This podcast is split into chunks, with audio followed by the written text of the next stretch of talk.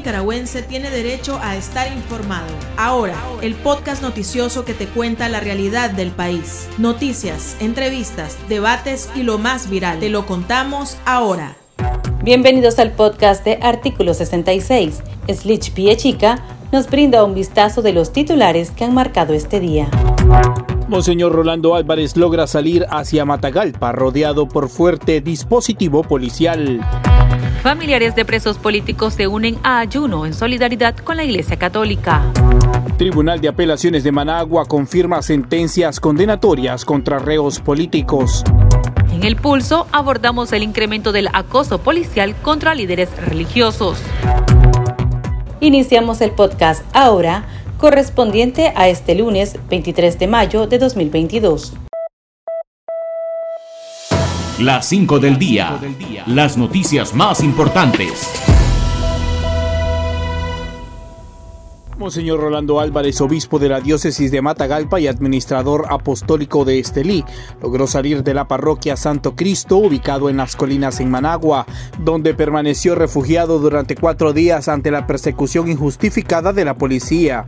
El líder religioso partió a las 6 de la mañana rumbo a su diócesis en el norte del país, acuerpado por un grupo de sacerdotes y otro que lo esperaba en el trayecto. Sin embargo, patrullas policiales rodearon su vehículo hasta llegar a su destino. Monseñor Álvarez tuvo que resguardarse en el seminario en Matagalpa, que también fue sitiada por la policía, junto a la sede de la curia arzobispal.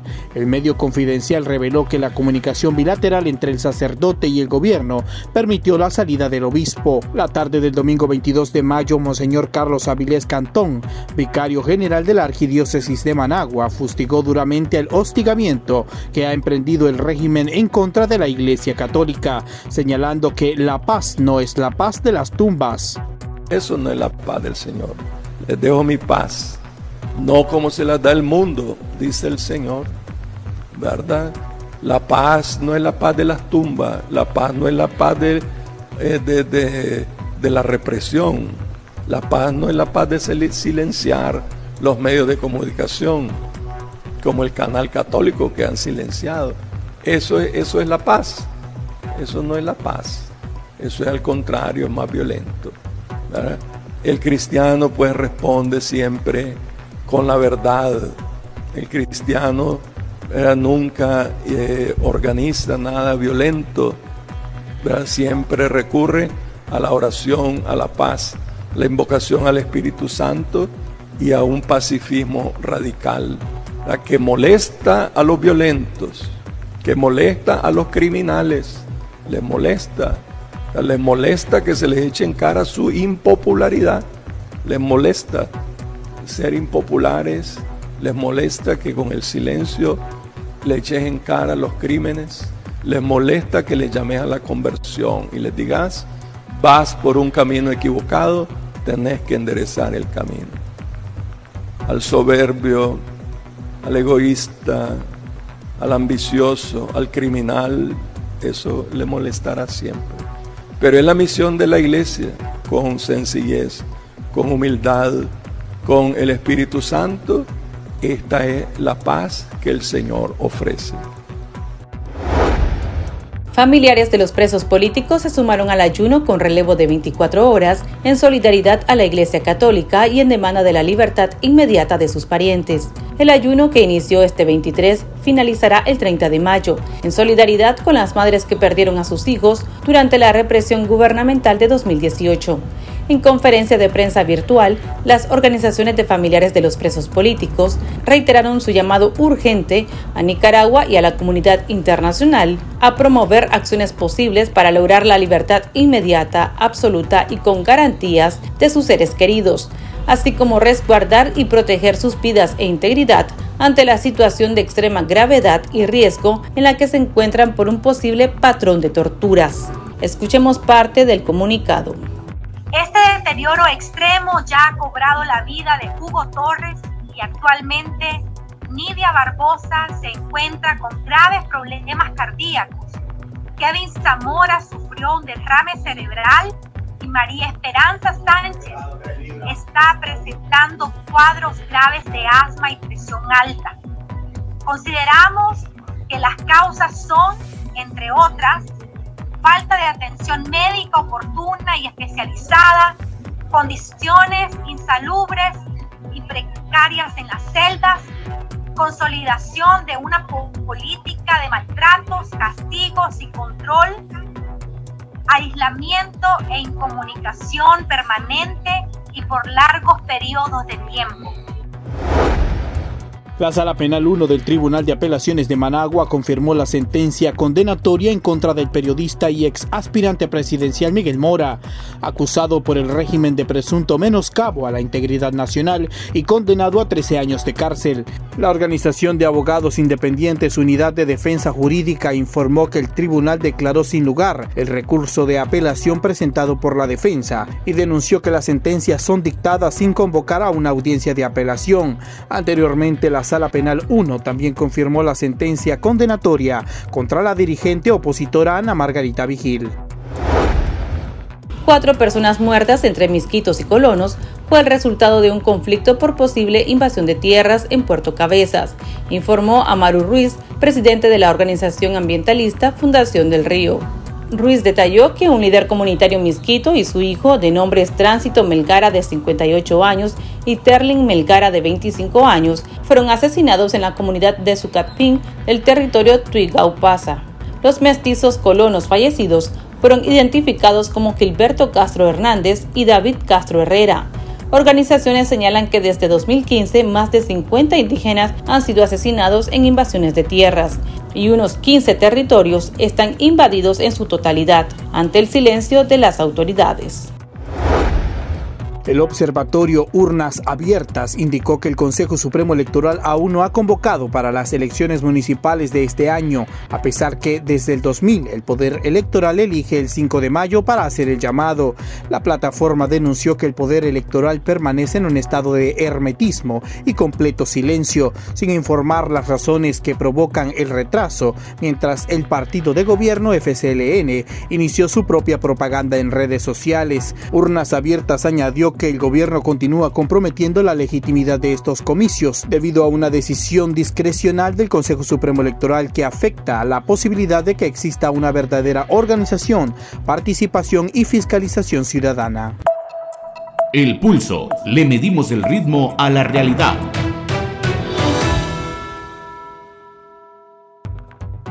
La Defensoría Nicaragüense de Derechos Humanos, dirigida por el abogado en el exilio Pablo Cuevas, se solidarizó con la Iglesia Católica ante la situación de abusos contra los derechos a profesar la fe en Nicaragua. Artículo 66 conversó con el defensor de derechos humanos. En principio, y para ser justo, tenemos que reconocer el valioso trabajo tanto pastoral como en defensa de los derechos ciudadanos que a lo largo de la historia ha tenido la Iglesia Católica en Nicaragua. Porque también tenemos que reconocer que no es una iglesia solo de púlpito, sino podemos decir que es una iglesia militante que siente el dolor y el sentir, para ser más específico, de la población.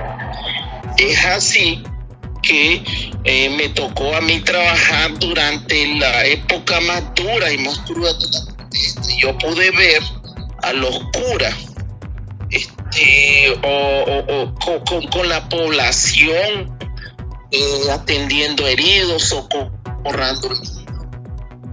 procurando mediar en conflictos para bajar las tensiones y sí, y los que hemos leído la Biblia sabemos que esa es la labor de un verdadero pastor.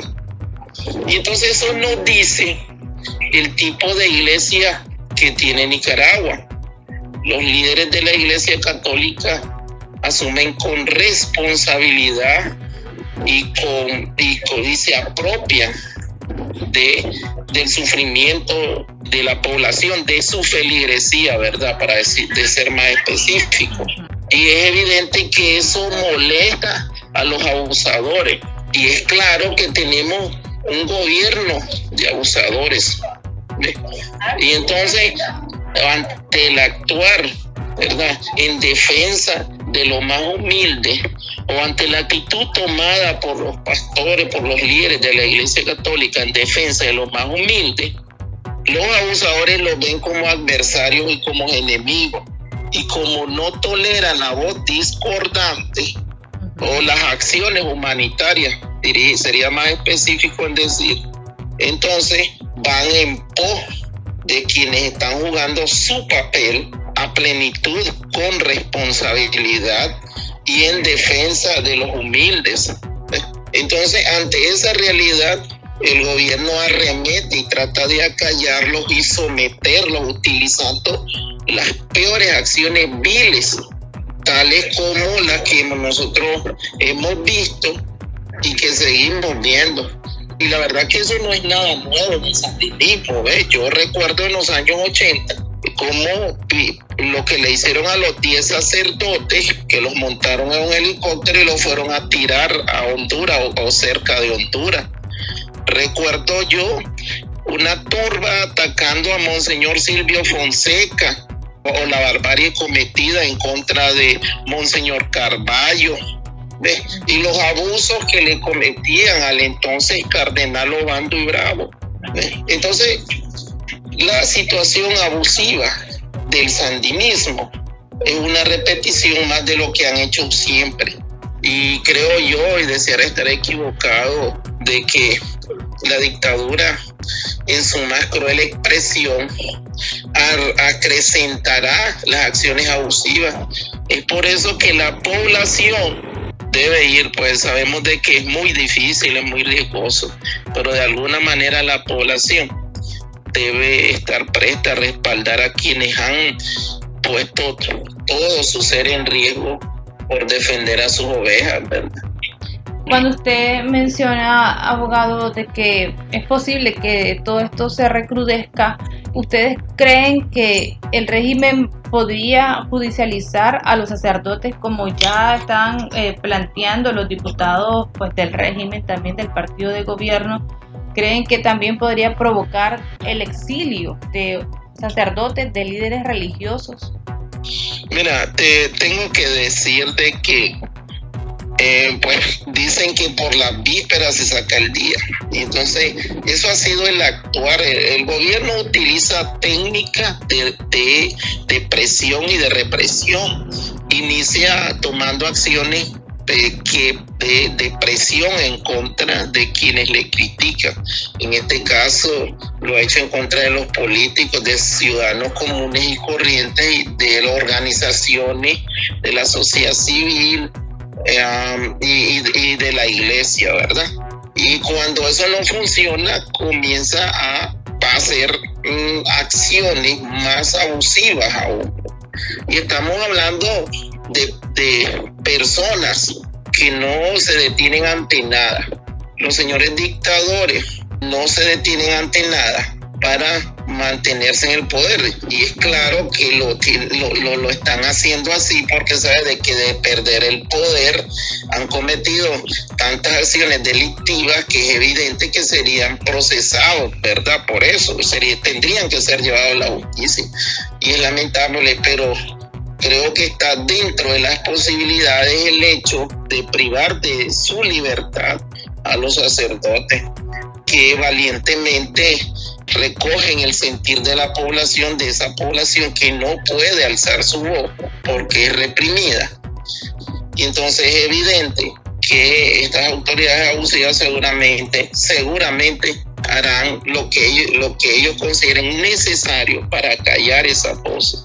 Cuando mencionan de que esta situación, eh, la denuncia la van a llevar a otras instancias, ¿a cuáles se refieren en específico? Mira, nosotros estamos informando al, al, alto comisionado de las Naciones Unidas, nosotros estamos preparando una carta al Papa porque creemos que es su responsabilidad proteger a sus obispos no es una opción, es una responsabilidad.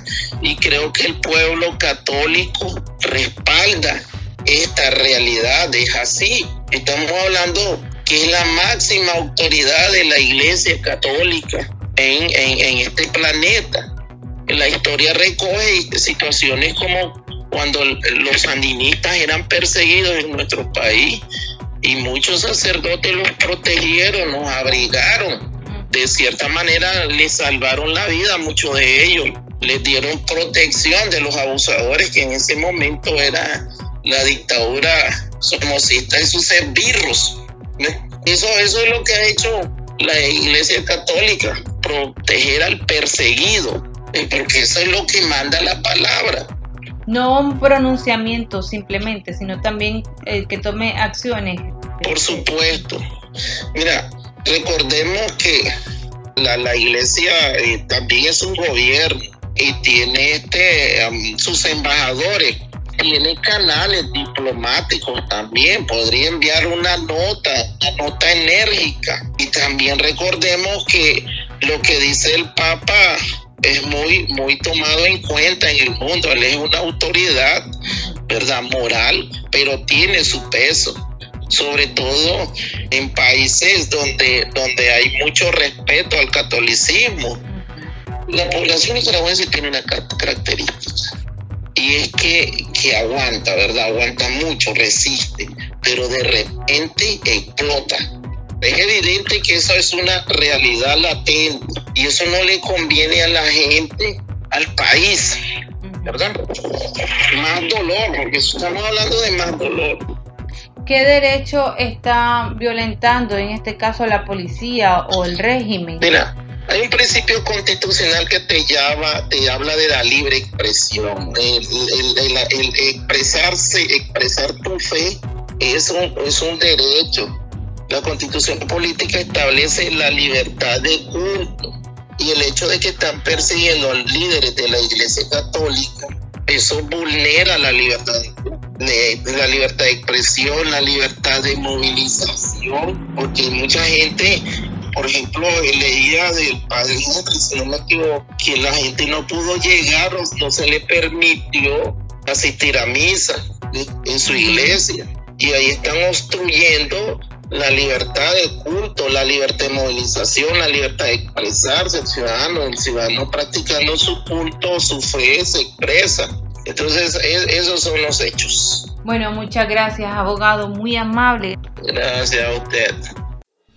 Para estar al tanto del acontecer nacional y conocer las voces calificadas sobre la realidad nacional, ahora el podcast informativo sobre Nicaragua.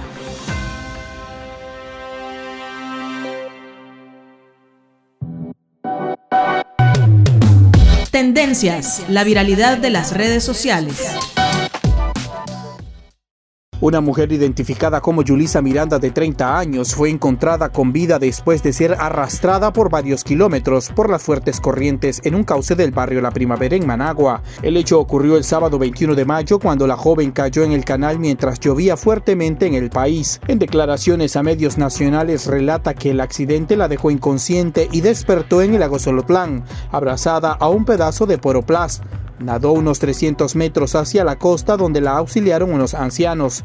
La mujer llegó caminando a su vivienda el día domingo. Los hechos fueron registrados en videos grabados por los pobladores, quienes se mostraron sorprendidos al ver a la ciudadana con vida.